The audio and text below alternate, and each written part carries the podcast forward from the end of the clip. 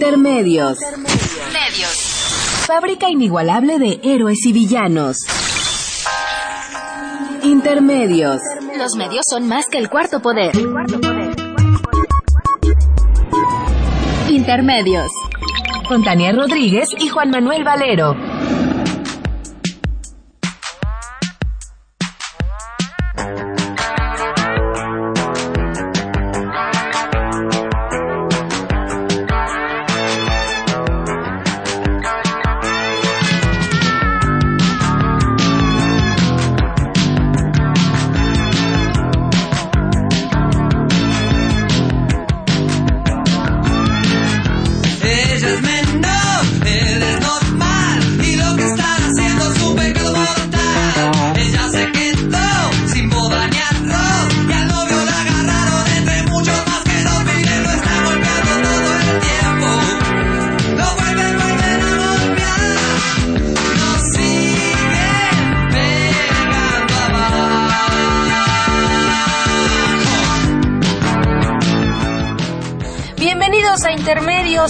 Jueves 23 de octubre del 2014. Los saludamos Tania Rodríguez y Juan Manuel Valero con el privilegio de poderlo hacer a través de Radio UNAM.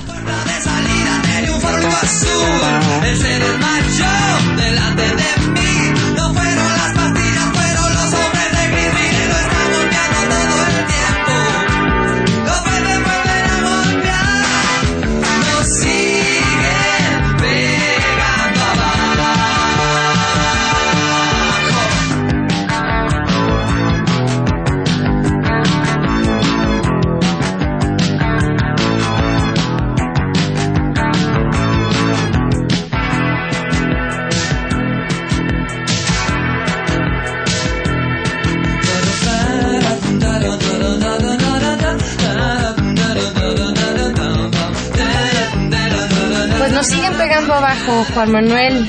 Nos, siguen pegando abajo. Buenas noches a todos. Entrando con esta famosísima canción de Charlie García, que en principio la ponemos pues por una doble situación, no, porque cumple hoy 63 años Charlie García, el gran Charlie García, y por otra, porque desgraciadamente estas canciones que nos van a estar acompañando hoy en el programa pues son parte de pues de las canciones que también Charlie García hizo en un contexto terrible que era pues la dictadura argentina eh, y todo todo esta este proceso de, de los ochentas en, en Argentina y que tienen tanto tanto que ver con lo que nos pasa con los que nos duele en estos días tan terribles Juan Manuel. Pues sí Ayotzinapa nos duele ya es un clamor a nivel mundial lo que sucedió hace 27 días. Ya han pasado 27 días y los estudiantes de la normal rural de Ayotzinapa no aparecen.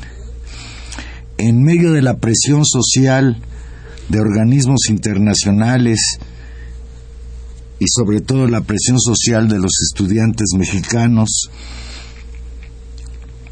que siguen reclamando que se encuentren vivos a los 43 normalistas, el Procurador General de la República, Jesús Murillo Caram, confirmó ayer que los autores intelectuales del ataque contra los estudiantes de Ayotzinapa son el exalcalde de Iguala, José Luis Abarca, y su esposa María de los Ángeles Pineda. Qué coincidencia que el procurador dio una conferencia de prensa la tarde en que en distintas ciudades del país, en 18 entidades del país y en la Ciudad de México se realizaron manifestaciones. La, la de la Ciudad de México ha sido calculada como la manifestación de protesta más numerosa del siglo en el que estamos viviendo. Al filo de 100.000 gentes se reunieron ayer en una marcha desde el Ángel de la Independencia hasta el Zócalo Capitalino en una manifestación que se llamó una acción por la luz y desde luego pues la demanda fundamental es la aparición con vida de estos 43 muchachos. Pues en ese en ese ambiente yo creo pensando a lo mejor que iba a servir de antídoto, ayer eh, Murillo Karam salió a señalar que ya tiene a los autores intelectuales de este crimen atroz. Eh, dijo que estas dos personas, junto con el director de la Policía Municipal de Iguala, el señor Felipe Flores Vázquez, y un operador de Guerreros Unidos conocido como El Gil, fueron identificados como autores intelectuales de la desaparición de los 43 alumnos. Lo que es impresionante es que pese a las 52 personas detenidas y las declaraciones que tienen, el procurador de la República, Murillo Cara, nos dice que estos son los responsables, pero seguimos sin saber, pues lo uno, el elemento principal que es donde están los muchachos. Y en este mismo contexto, Juan Manuel, y por supuesto una decisión que no puede entenderse fuera del marco de estas protestas globales ayer en contra de lo sucedido en Ayotzinapa. Es la pues ya anunciada eh, renuncia o salida, porque ni siquiera es una renuncia, es una licencia, la licencia del gobernador de Guerrero, Ángel Aguirre Rivero, quien eh, hoy anunció finalmente que deja la gobernatura para eh, pues habilitar el, el ambiente político. Y, y realmente es, es indignante o sea qué bueno así que qué bueno que, que se va pero demasiado tarde demasiado a destiempo y, y para qué a estas alturas bueno pero eh, finalmente se hizo a un lado a empujones no no como una decisión de un gobernador consciente que cuando ya ha sido rebasado por los acontecimientos tiene que hacerse a un lado, ya sea por omisión o ya sea por participación directa. Este señor Aguirre pues es corresponsable de la gravísima situación que se está viviendo, ya no en Guerrero, sino en todo el país y que tiene repercusiones internacionales ha sido definida en las redes sociales la acción en defensa pues de los estudiantes de Ayotzinapa como una acción global por Ayotzinapa. Ayer hubo manifestaciones no solo en México, sino en Barcelona, París, Londres, Buenos Aires y otras ciudades. Y bueno, pues mientras eso sucedía, el titular de la Procuraduría General, detalló que Abarca Velázquez le pagaba mensualmente a los Guerreros Unidos entre 2 y 3 millones de pesos, de los cuales 600 mil se destinaban como complemento para la nómina de los policías de Iguala.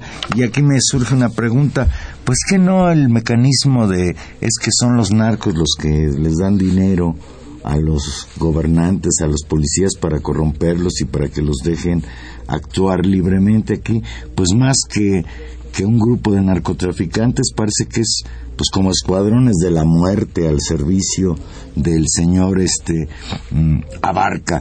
Las indagatorias continúa eh, la PGR, corroboradas con declaraciones de 52 personas detenidas, refieren que la agresión tuvo lugar, tuvo como origen evitar que los estudiantes sabotearan la fiesta que se realizaba con motivo del informe que María de los Ángeles Pineda Villa rindió como presidenta del DIF municipal de Iguala. Híjole, Tania, me suena demencial que haya una decisión de esta naturaleza, que el señor este abarca el, el A5, como era su, su nombre, haya dado órdenes desde el evento en el que se encontraba a la policía de dispararle primero a los muchachos, después secuestrarlos, haber matado a seis personas y haber dejado un cadáver desollado de uno de los estudiantes para evitar que los estudiantes llegaran a echarle a perder este informe de labores en el DIF municipal en el entendido de que pues se decía que esta señora tenía pretensiones de suceder a su marido en el trono, en la presidencia municipal de Iguala. no me, no me suena, Tania, que pueda haber tal nivel de barbarie para ganar esto, porque además, pues qué pensaba este señor que no iba, que no, que no se iba a saber o que iban a desaparecer los estudiantes de Ayotzinapa como los migrantes de San Fernando o como esos 28 que encontraron en las primeras fosas ahí en Guerrero y que ahora dicen que no son ellos? Yo yo creo que es que sí, es decir, no no desconozco las motivaciones, digamos, que ocurre en la en la cabeza de estas de estas de este matrimonio que resulta pues ser eh, pues muy diabólico. ¿no? y pero el tema no es no es la digamos la maldad intrínseca de estas personas independientemente que puedan serlo.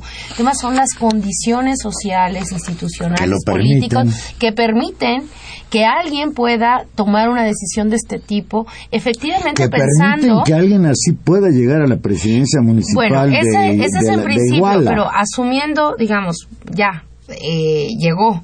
El tema es que lo pueda hacer y, y lo hacen, y creo que lo, lo decía Luis Hernández Navarro hace ocho días, porque puede. Porque puede, porque efectivamente hay condiciones de impunidad brutales en el país, de, que, que, hacen, que posibilitan que esto pase, que lo hacen porque puede, porque ya había podido, porque han podido eliminar a opositores políticos, haciéndose la noticia pública, identificando a los responsables, y este señor seguía tan campante después de meses de haber tenido acusaciones serias de haber asesinado a un miembro de su propio partido político. Porque pueden, porque efectivamente nos damos cuenta, ahora, a nivel nacional, que todo Iguala está rodeado de fosas clandestinas, que ahí tal vez no estén estos 43 muchachos que, que, estamos, que se están buscando, que estamos esperando que aparezcan, pero hay muchos otros y muchos otros que habían podido ser enterrados ahí sin que ninguna autoridad lo haya lo, lo haya podido hacer. Entonces, ¿y eso incluye solamente a este matrimonio? No, eso incluye a todo el aparato de gobierno, de la clase política, e incluso a ciertas estructuras sociales que posibilitan que eso ocurra. Es decir, ¿dónde estaba? Y ahí es algo que, que, ligeramente también el procurador no, Murillo Caram, no nos explica, que no supieron nada la policía estatal, que no supo nada de las balaceras eh, la Policía Federal, que no supo nada de esa persecución, los miembros del ejército destacados que en Iguala, que en testigos, ¿no? Que según los testigos y los muchachos detenidos vieron, estuvieron y detuvieron incluso y fotografiaron a los muchachos, esa parte el gobierno... Y les dijeron para que se les quite por andar de revoltosos. Exactamente. Entonces, claro, hay, hay eso, hay eso también eh, en, en, lo que se juega y, creo que por eso es este caso es, tan terrible porque porque muestra de cuerpo entero la descomposición que ha alcanzado pues la sociedad en Iguala, pero pues es una muestra de botón de todo el país porque desgraciadamente tampoco es un caso muy visible, pero desgraciadamente no es un caso aislado. Pues hoy también se informó, el periódico Reforma informaba en su portal en Internet que los guardias comunitarias que andan desde hace 15 días ayudando en la búsqueda, a la búsqueda de los muchachos encontraron nueve fosas más y de acuerdo con la información así muy escueta que está dando reforma, parece ser que sí, ahí en esas nueve fosas que encontraron hoy los guardias comunitarias hay cuerpos, hay cadáveres, todavía la Procuraduría General de la República no nos dice nada al respecto. Volviendo a la conferencia de prensa de la PGR ayer del señor Murillo Caram, él relata que el sábado 18 la Agencia de Investigación Criminal de la PGR capturó a un señor llamado Sidronio Casarrubia Salgado, presunto líder del grupo criminal Los Guerreros Unidos, quien aportó información sobre los hechos acontecidos en Iguala. De acuerdo con este señor Casarrubias, él era el que decidía el ingreso de los nuevos policías municipales, fue quien señaló a María de los Ángeles Pineda Villa como la principal operadora de las actividades delictivas desde la presidencia municipal, en complicidad con su esposo y el de secretario de Seguridad. O sea que lo que le da mm, validez a las investigaciones de la PGR, por lo que aquí se señala, pues es la mera declaración de este Sidronio, supuesto líder de los Guerreros Unidos. Dijo el señor este Sidronio que pues, bueno, lo confirmó, porque esto ya lo había dicho Tania, no es nuevo, lo había dicho desde el segundo día el, el procurador, el del, procurador estado. del estado de, de Guerrero, el señor este Iñaki, ya no me acuerdo el apellido. Bueno, ahí se confirma, lo dijo Murillo Karam, que esta mujer es pariente en grado directo de dos operadores financieros del grupo que dirigía Arturo Beltrán Leiva, incluso dos hermanos de esta mujer ya, había, ya han muerto, murieron en enfrentamientos con la policía. Usted recordará Arturo Beltrán Leiva, el supercapo que fue acribillado por la Marina en un hotel, en un edificio de lujo en la, en la ciudad de Cuernavaca, Morelos. Pues por ahí va la cuestión. Y fíjate, el único ingrediente nuevo de lo que señala Murillo Karam es que los policías de Iguala les dispararon, detuvieron y los llevaron a la central de la policía en esa ciudad. A los muchachos que se los entregaron a los policías municipales de Cocula y que estos a su vez se los entregaron a los llamados Guerreros Unidos y que estos los subieron a una camioneta de redilas blanca que tomó un camino de terracería y los llevó a la zona de Pueblo Viejo, lugar donde se encontraron las primeras fosas. ¿Tú crees que en una camioneta, bueno, de qué tamaño, puedan caber 43 muchachos? O sea, es que faltan faltan muchos elementos. Es por- que no es, no es una investigación que se, que se sienta sólida. O no tienen una investigación sólida o no nos quieren decir realmente qué hay detrás de todo esto. No, y el y, y- y digamos toda la toda la corresponsabilidad de la propia procuraduría de entrar tan tarde a un caso, como tú bien dices, dos días después las primeras declaraciones del procurador del estado fueron más o menos en este sentido. Las propias declaraciones de los estudiantes eh, que hablaban eh, digamos, de muchos elementos sueltos, sobre todo de la presencia de otras fuentes de, de las fuerzas del orden del Estado, tanto a nivel estatal como a nivel federal, y que no habían hecho nada. Y esas no, no están siendo investigadas. El, el asunto central es que el procurador sale, creo, demasiado tarde y sale con información incompleta y, y con un dato fundamental que falta, que es lo que nos seguimos preguntando todos. ¿Dónde están los 43 normalistas? Bien, eh, tenemos en la línea telefónica a Pietro Ameglio. Buenas noches, Pietro. Eh, Juan Manuel, buenas noches y al auditorio, un gusto. Pietro, eh, activista por los derechos civiles, integrante del Movimiento por la Paz con Justicia y Dignidad, profesor de la Facultad de Filosofía y Letras de la UNAM.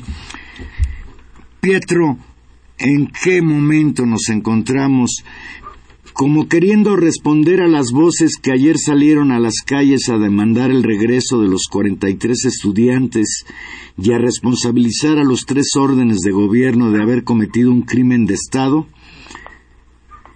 la Procuraduría eh, responde con que ya tiene a los autores intelectuales, todavía no tiene una respuesta respecto a dónde están los muchachos, etcétera.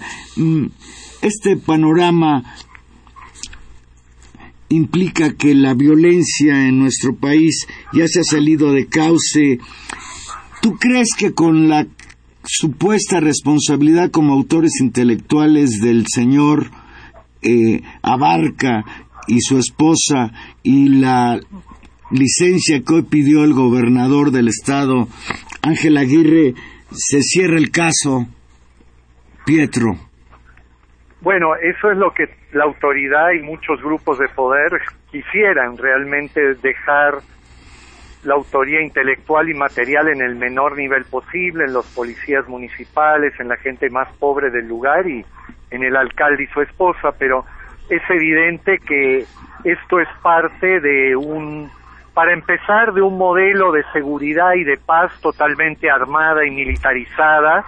Vimos el caso también de Tlatlaya, que está en estos días igual, donde realmente el respeto a cualquier tipo de garantía individual, de derecho humano, de dignidad, eh, queda totalmente de lado y no solo en nombre de la paz armada, sino en nombre del capital transnacional que está cada vez más apropiándose de todos los recursos naturales, los pueblos, los territorios del país.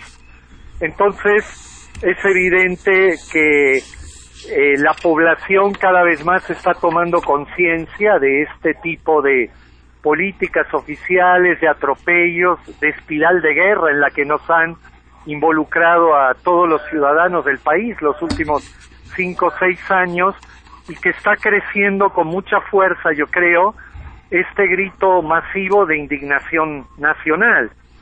Porque eh, tú decías eh, respecto al papel del Estado, pero creo que sería un error del hecho de lo que estamos viendo ahora pensar que hay un vacío de poder o un Estado fallido. Al contrario, el Estado está omnipresente en cualquier rincón del país. Lo que pasa que es un Estado que tiene características delictivas y está profundamente asociado lo delictivo, los funcionarios políticos y de todos los partidos y la clase empresarial. Entonces, no es que hay un vacío, sino que está ocupado todo el territorio y es parte de lo que transparenta la situación de Iguala por este contubernio del delito organizado y todo el poder estatal, ¿no? Eh, ahora, frente a esto, como decías al inicio de esta gran movilización de ayer, de hace 15 días, y no solo nacional, sino internacional, es importante ver si estamos asistiendo a una forma de un nuevo grito masivo nacional, sería el cuarto en estos cuatro años, porque el primero fue el Hasta la Madre del 28 de marzo del 2011 de las víctimas de la guerra, luego el de Yo Soy 132 de mayo del 2012 por democracia, participación de los jóvenes, luego el Ya No de Mireles de febrero del 2013 de las autodefensas.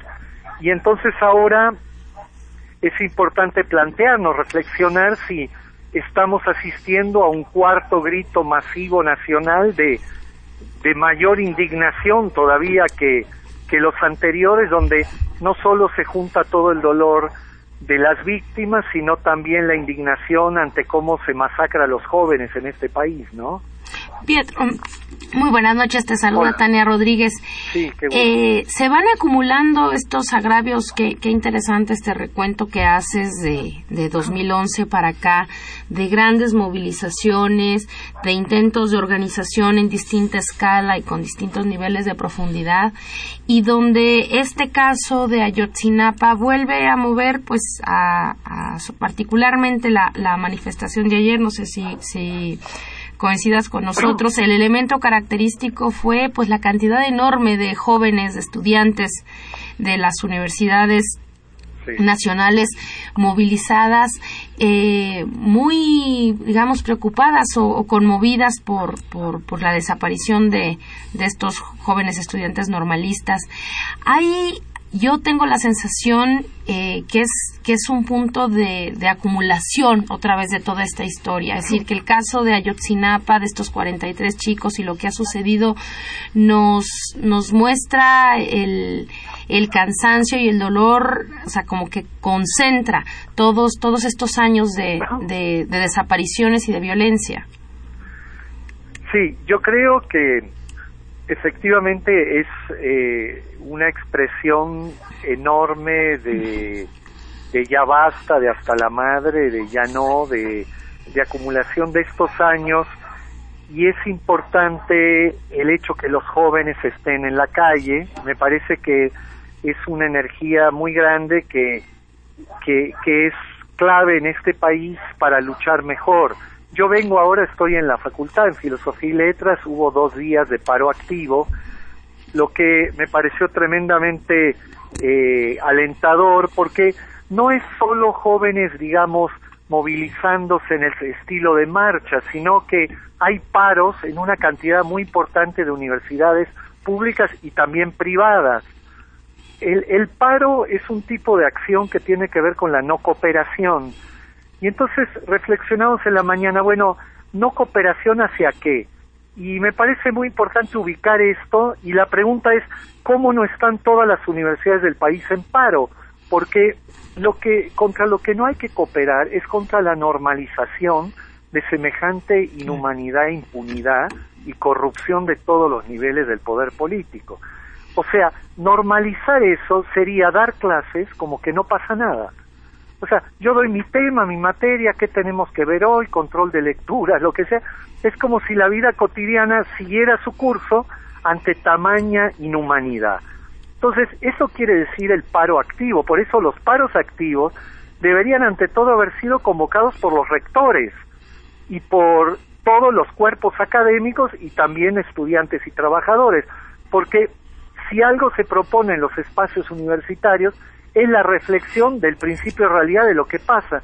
Y lo que pasa es un nivel de inhumanidad que de solo nombrarlo ya se le pone a uno la piel y el hígado así se le parte de la rabia de que pueda haber ese número de desaparecidos casi durante un mes y las autoridades actúen con lentitud, con simulación, etcétera.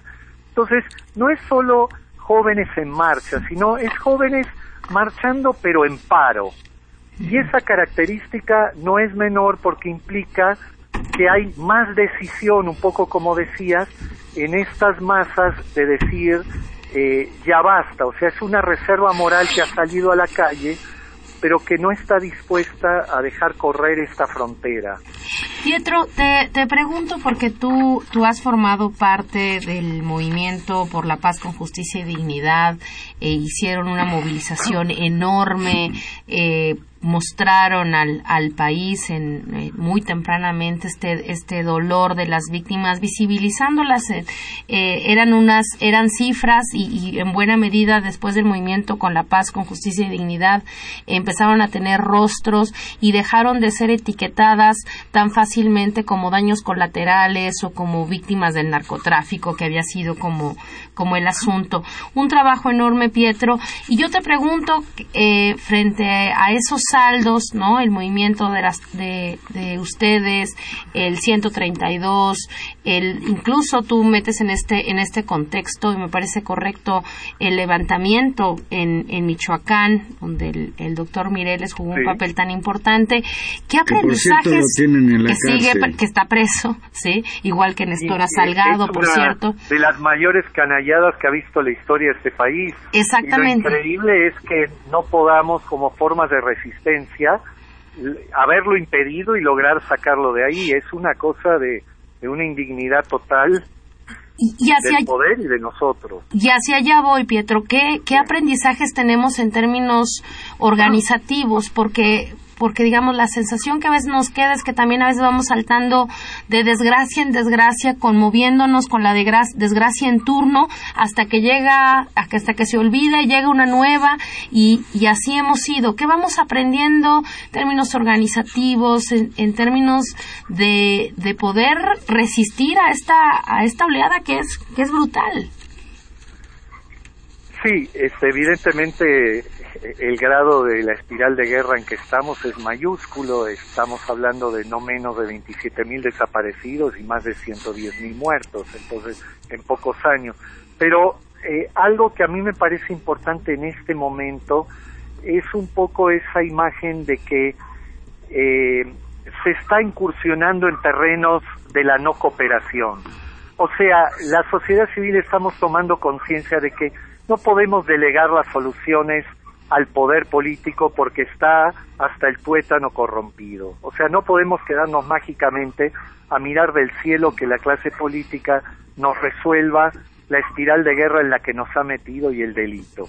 Entonces, se está dando un poco lo que el zapatismo ha eh, ya demostrado ampliamente y el gandismo y muchas otras Mandela y corrientes de la lucha social, de que tenemos que construir desde abajo como sociedad civil y que el poder que tienen ellos es porque se lo estamos delegando nosotros, pero que si no cumplen su función hay que retirárselos y quitarlos un poco de, de esos lugares, ¿no? es un poco cada vez más creciente la imagen de, de Argentina en el 2001, 2002, en el sentido de que se vayan todos o casi todos, ¿no? Porque el nivel de saturación y hartazgo crece y crece el nivel de lucha. Por eso digo que el hecho que haya muchas universidades en paro activo, que haya eh, otro tipo de experiencias que se están planteando con una mayor radicalidad no violenta, por suerte todavía, creo que habla de que crece la indignación y la determinación de no dejar pasar más esto que estás diciendo, ¿no? De que hasta cuándo. Parte, te digo, de la, de la reflexión de estos años, en, no solo en el movimiento, en otros grupos, es que pasó la masacre de Villas de Salvarca, pasó la masacre de ABC, de los bebés, pasó la masacre de San Fernando, pasó la masacre del Casino Royal, y la sociedad no salió determinada a la calle con esta masividad ni radicalidad. O sea, la frontera moral se fue corriendo tremendamente en la sociedad mexicana. Por eso ahora sí hay una determinación clara de una porción muy grande, empezando por los jóvenes, de no dejar correr más esa frontera. Y para hacerlo se necesita también la determinación en la forma de la lucha, que es lo que digo que estas formas de no cooperación son una determinación mayor que solamente marchar. Y me parece valioso eso y no sabemos a dónde va a ir. Ayer en, la marcha, eh, Pietro, pues uno de los hechos más destacados fue esa pinta que hicieron en la plancha del Zócalo, fue el Estado en letras gigantescas, como una expresión de que para quienes marcharon ayer y para muchos de nosotros, yo me incluyo, estamos con lo que sucedió en Iguala el 26 de septiembre ante un crimen de Estado, ante un crimen que incluso hay quien ha calificado ya como un crimen de lesa humanidad. Nosotros pues seguimos esperanzados como quizás todo mundo en que los muchachos aparezcan como dicen ellos mismos, sus familiares eh, vivos se los llevaron, vivos los queremos, pero las evidencias cada vez son mayores de que quizás esa misma noche, esa misma madrugada del 27 de septiembre, fueron asesinados de la manera más brutal, como lo ha señalado a través de eh, testigos con los que ha platicado el padre Alejandro Soralinde, que hoy tuvo una reunión con el procurador en la que incluso insistió pues en estas eh, afirmaciones respecto a que se cometió un crimen atroz desde esa misma noche. Te pregunto yo, ¿tú crees que las autoridades, el gobierno mexicano, algún día nos va a presentar, aunque sea los muchachos muertos, o vamos otra vez a un episodio en que esperar a que esto se pudra, se olvide y quede pues ahí nada más la huella de un crimen como ha sucedido en otros casos. Bueno, yo creo que por la magnitud nacional e internacional que tiene todo, este, sí va a haber alguna forma de algún tipo de presentación, Dios quiera que vivos. Y como dice, sí, no es fácil, pero la esperanza está. Pero los hechos históricos, los procederes anteriores muestran que es difícil que permanezcan tanto tiempo o ya lo hubieran mostrado, que sería como quitar presión a todo el problema si estuvieran vivos, pero la lucha tiene que ser por eso y esa es la esperanza y estamos firmes. Pero eh, yo creo que eh, es efectivamente algo que tiene que ver con el Estado, que rompe la imagen ingenua de guerra al narcotráfico, que de ninguna manera es real, no es una guerra al narcotráfico, sino una guerra por el control de territorios y ver qué banda controla el narco y otros 22, 23 delitos. Y en esas bandas hay figuras de todo tipo del poder político, del crimen organizado y empresarial. Entonces, eh, eh, en ese sentido, este, ellos de algún modo, mucha porciones del Estado ya saben el destino y dónde están y todo. Yo creo que se está construyendo algún tipo de escenografía para presentarla en público y eso es lo que ha retardado las cosas, ¿no? Pero alguna forma de evidencia tendrán que que mostrar porque no puede quedar este proceso y este proceso de indignación y movilización no se va a detener. Cada vez va a ser más exponencial.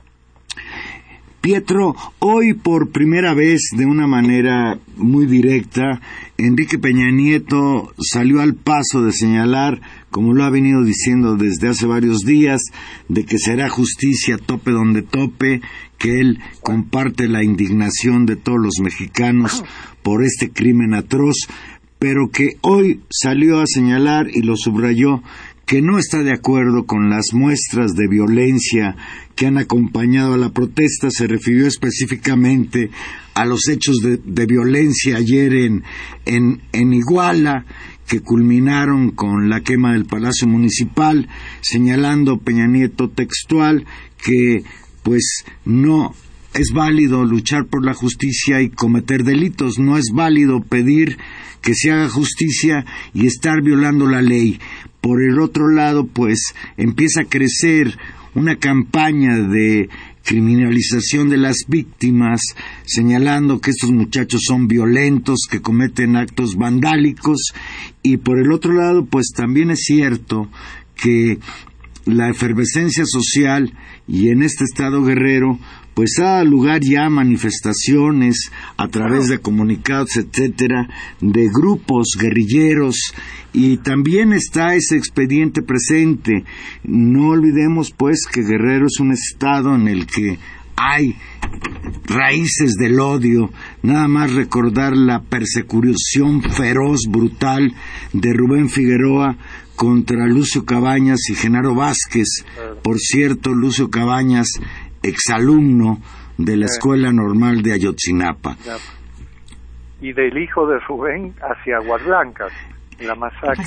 Y que, por cierto, a raíz de esa masacre tuvo que dejar la gobernatura y el que llegó de sustituto es este señor Ángel Aguirre que hoy nos pide licencia. La historia vuelve a repetirse, pero el ingrediente quizás nuevo es que hoy también está metido en el ajo el Partido de la Revolución Democrática como una muestra fehaciente de esa descomposición de la clase política a la que tú te referías.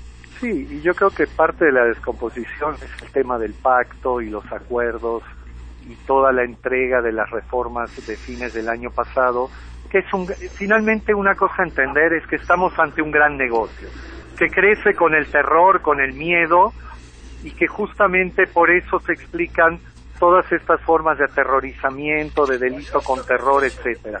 O sea, necesitan para mantenerse en el poder y mantener el negocio, sembrar permanentemente la inseguridad en la ciudadanía, lo que hace ver que este tipo de situaciones no son casuales ni se escapan de control son situaciones dentro de una lógica de la paz armada.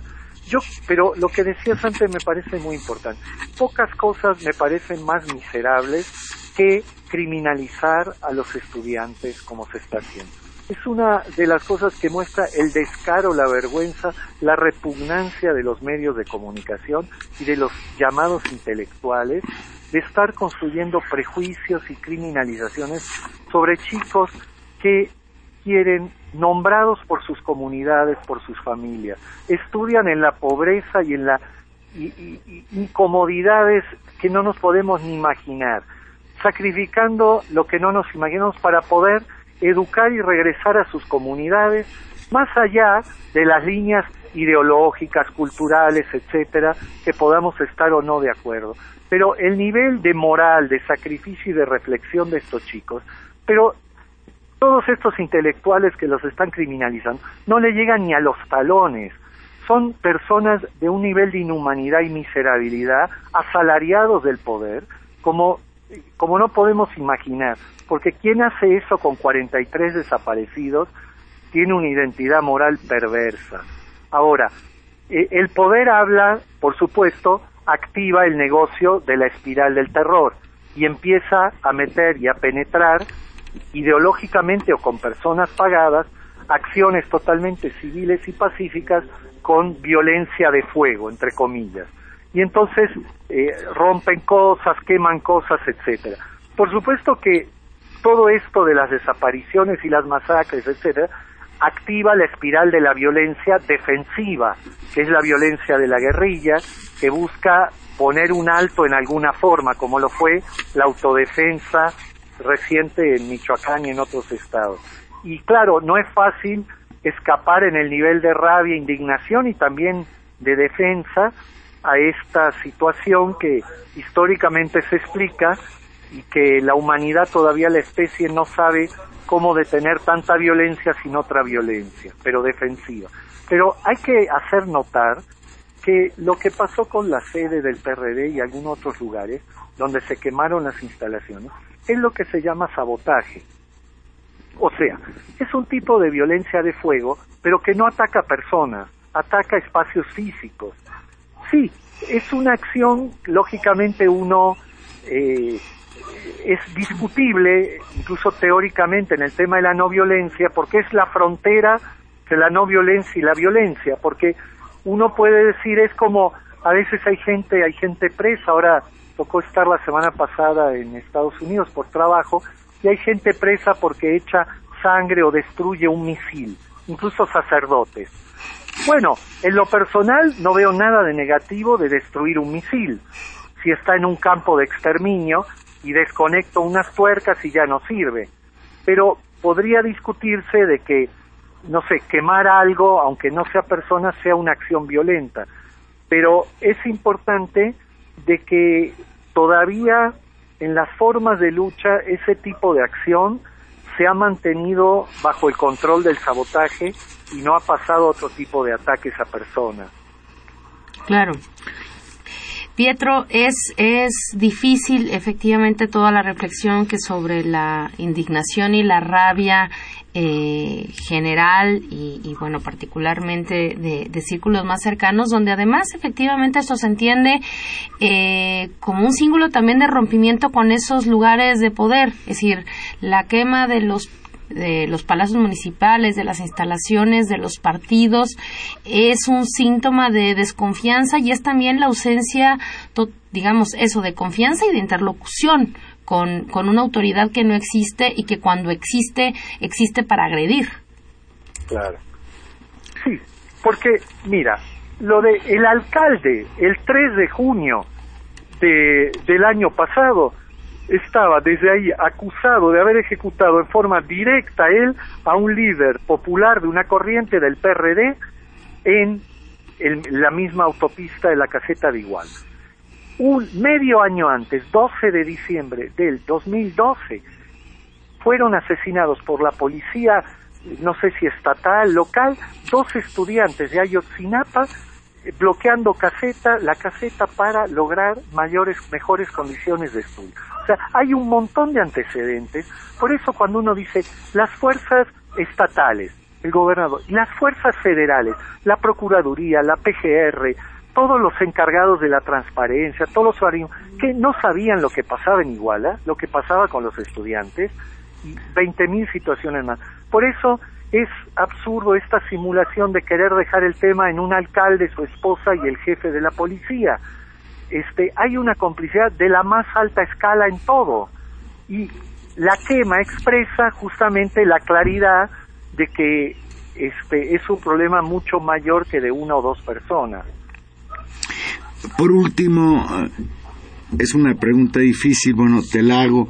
Un pronóstico eh, que tú puedas hacer, vamos hacia realmente el, fortalecimiento de un movimiento social que se plantee un hasta aquí a este sistema político podrido, que se plantee un rediseño de país, o vamos del camino a que el autoritarismo del régimen en el poder eh, esta haya sido una muestra de cómo va a atender a la protesta social hoy por primera vez Peña Nieto levanta la voz para decir, cuidado, no se pasen de la raya en sus protestas.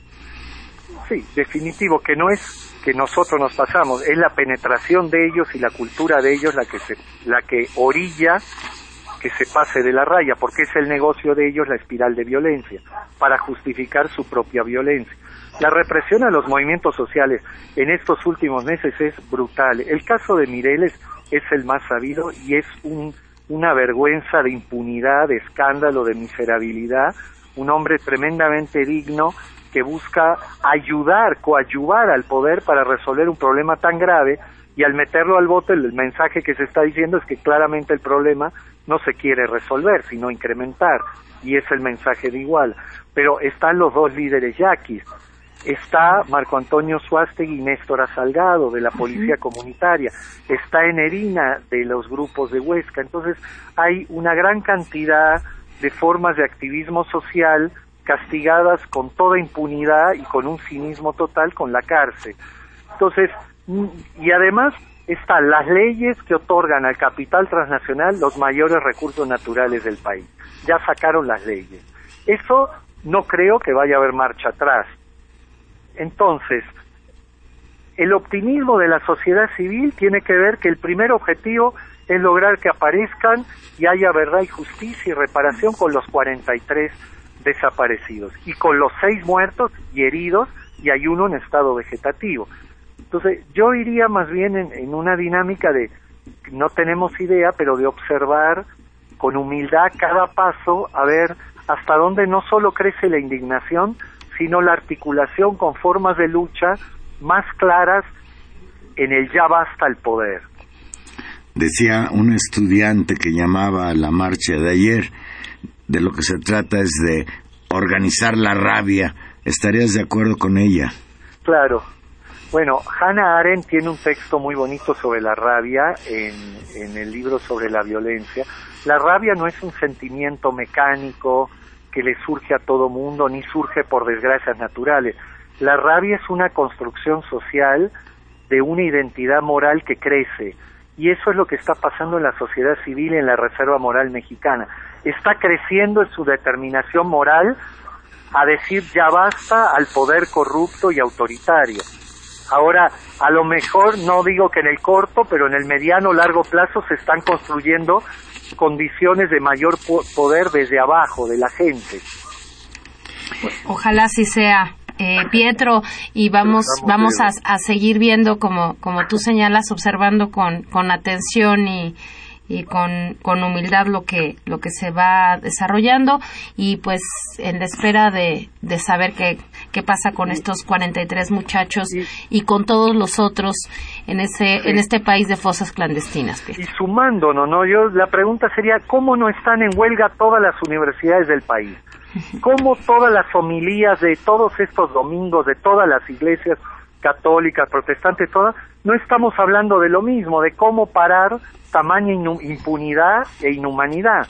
Deberíamos estar todos activados en un gran levantamiento moral real de reflexión nacional pues con excepciones como la del padre Solalinde, algunos otros sacerdotes muy respetables como el padre Concha, la postura de la iglesia en este caso ha sido terrible. Terrible, incluso con esto de que vinieron los familiares de los muchachos el domingo a la Basílica de Guadalupe y creo que los, los trataron muy mal.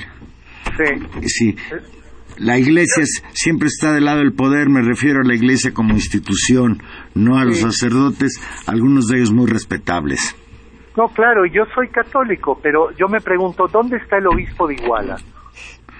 Porque él debería estar sentado afuera de la Procu esperando a que aparezcan y no moverse de ahí, le llevaremos comida a todos, lo acompañamos, pero es responsable de los fieles, de los feligreses y no se pueden perder ovejas y mirar para el cielo. Entonces, digo él como digo todos nosotros. Así es, Pietro. Muchísimas gracias. Y, y, bueno, pues te recuerdo que por ahí te voy a dar la lata el martes, allá, allá, allá en tu tierra. Sale, nos vemos. Adiós. Que, estés muy bien, muchísimas gracias.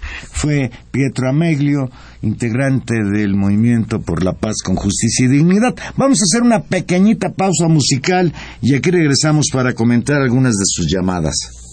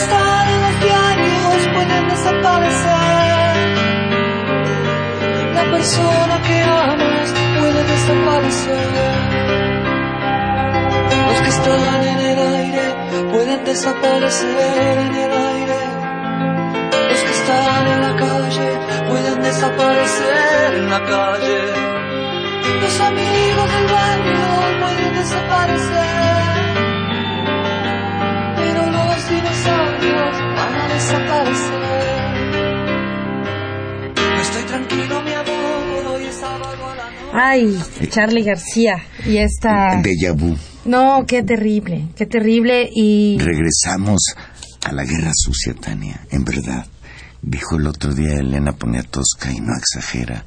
Esto que les hicieron a los estudiantes de Ayotzinapa es peor que 68, aunque el número de, de damnificados sea menor. Y yo vuelvo a pensar esta, esta canción emblemática de Charlie García, Los dinosaurios, eh, pues siempre ha dolido tanto por recordar justamente a los, a los 30.000 muertos y desaparecidos en Argentina. Cuando uno escucha las cifras, 110.000 muertos, 27.000 desaparecidos en estos ocho años. Eh, es de escalofrío lo que nos está pasando.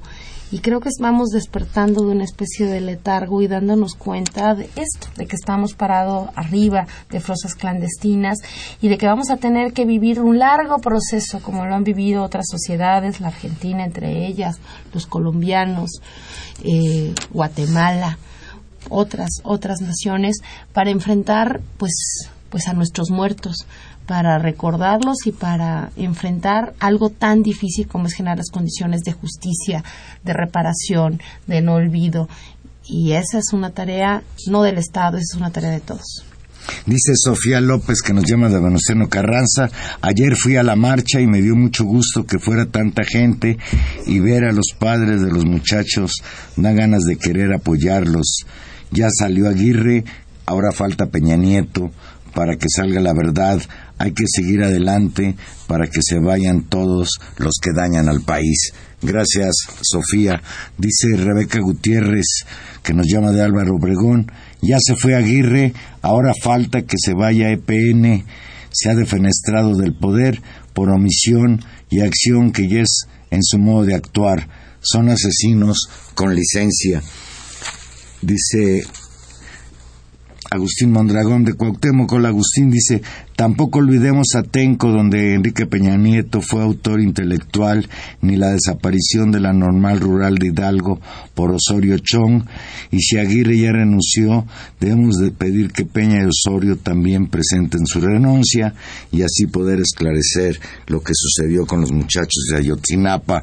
Manuel Munguía, el fascismo neoliberal, ha tratado el, ha traído el fracaso político de la actual administración, sobre todo más dolor al pueblo, por lo que el actual mandatario debería reconsiderar seriamente renunciar.